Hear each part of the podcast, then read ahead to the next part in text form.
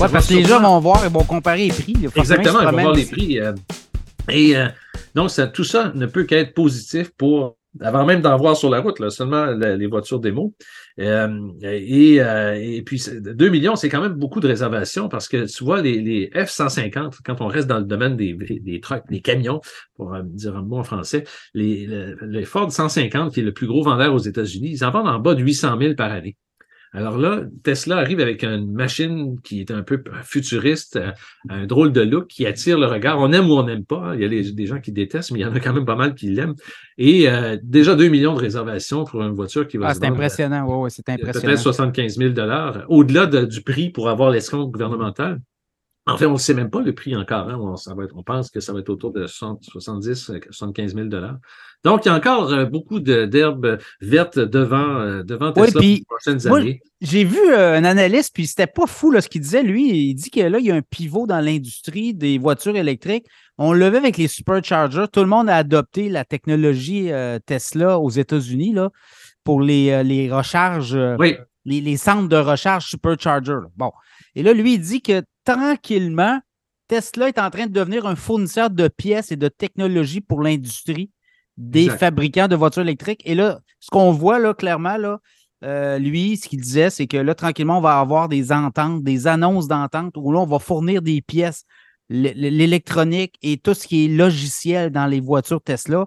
Les autres constructeurs ne peuvent pas suivre, sont incapables de suivre la cadence et ils devront s'associer avec Tesla. Et là, on pense que Tesla pourrait voir beaucoup, beaucoup de sources de nouveaux revenus là.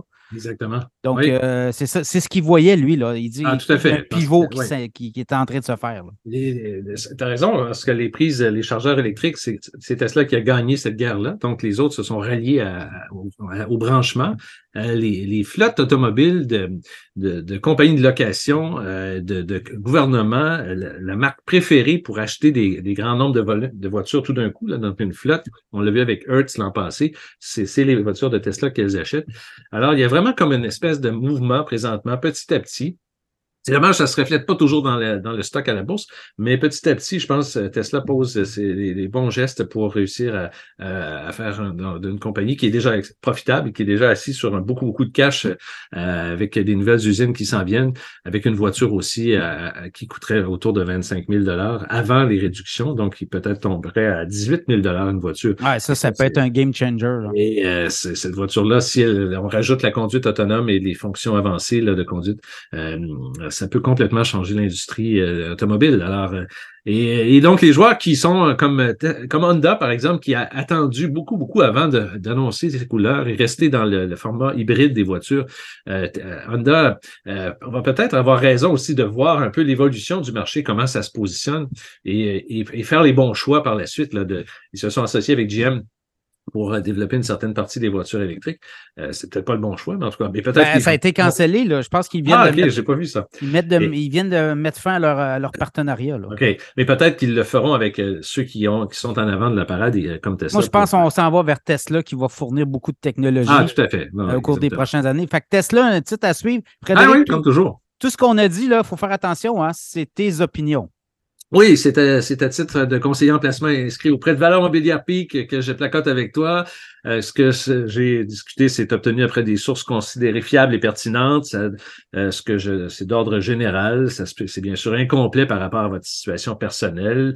Euh, mes commentaires, c'est pas des conseils d'investissement et ça reflète pas les opinions de Valeur Mobilière Peak. Alors, ils sont pas bien sûr responsables du contenu de mes commentaires. Oui, mais par contre, si on veut avoir ton opinion comme conseiller financier, là, Oui. euh, on va sur frédéricturcotte.com. Oui, oui, les gens retrouvent Avec là. les auditeurs de Cachemire, ben, on a négocié une entente. Tu euh, vas analyser le portefeuille des auditeurs du podcast Cachemire et à partir de là, ben, s'ils aiment ce que tu fais comme recommandation, ben, ils vont te prendre comme conseiller financier. Tout à fait. Alors, ces gens sont bienvenus. Ça me fait plaisir de mettre un peu de temps pour euh, discuter avec eux et de voir euh, comment est-ce que je peux les aider dans leur planification future de retraite.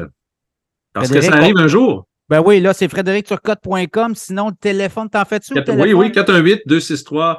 Euh, de- 681-81-11, pardon, le poste 2- 253. 418-681-81-11, 253 le poste. Euh, sinon, F Turcotte à commercial peakgroup.com pour me rejoindre par email. Alors, mais les gens peuvent me trouver facilement en tapant sur mon site web frédéricturcotte.com. Frédéric, merci beaucoup. On se reparle dans pas long. Bye. Un plaisir. Salut Pierre.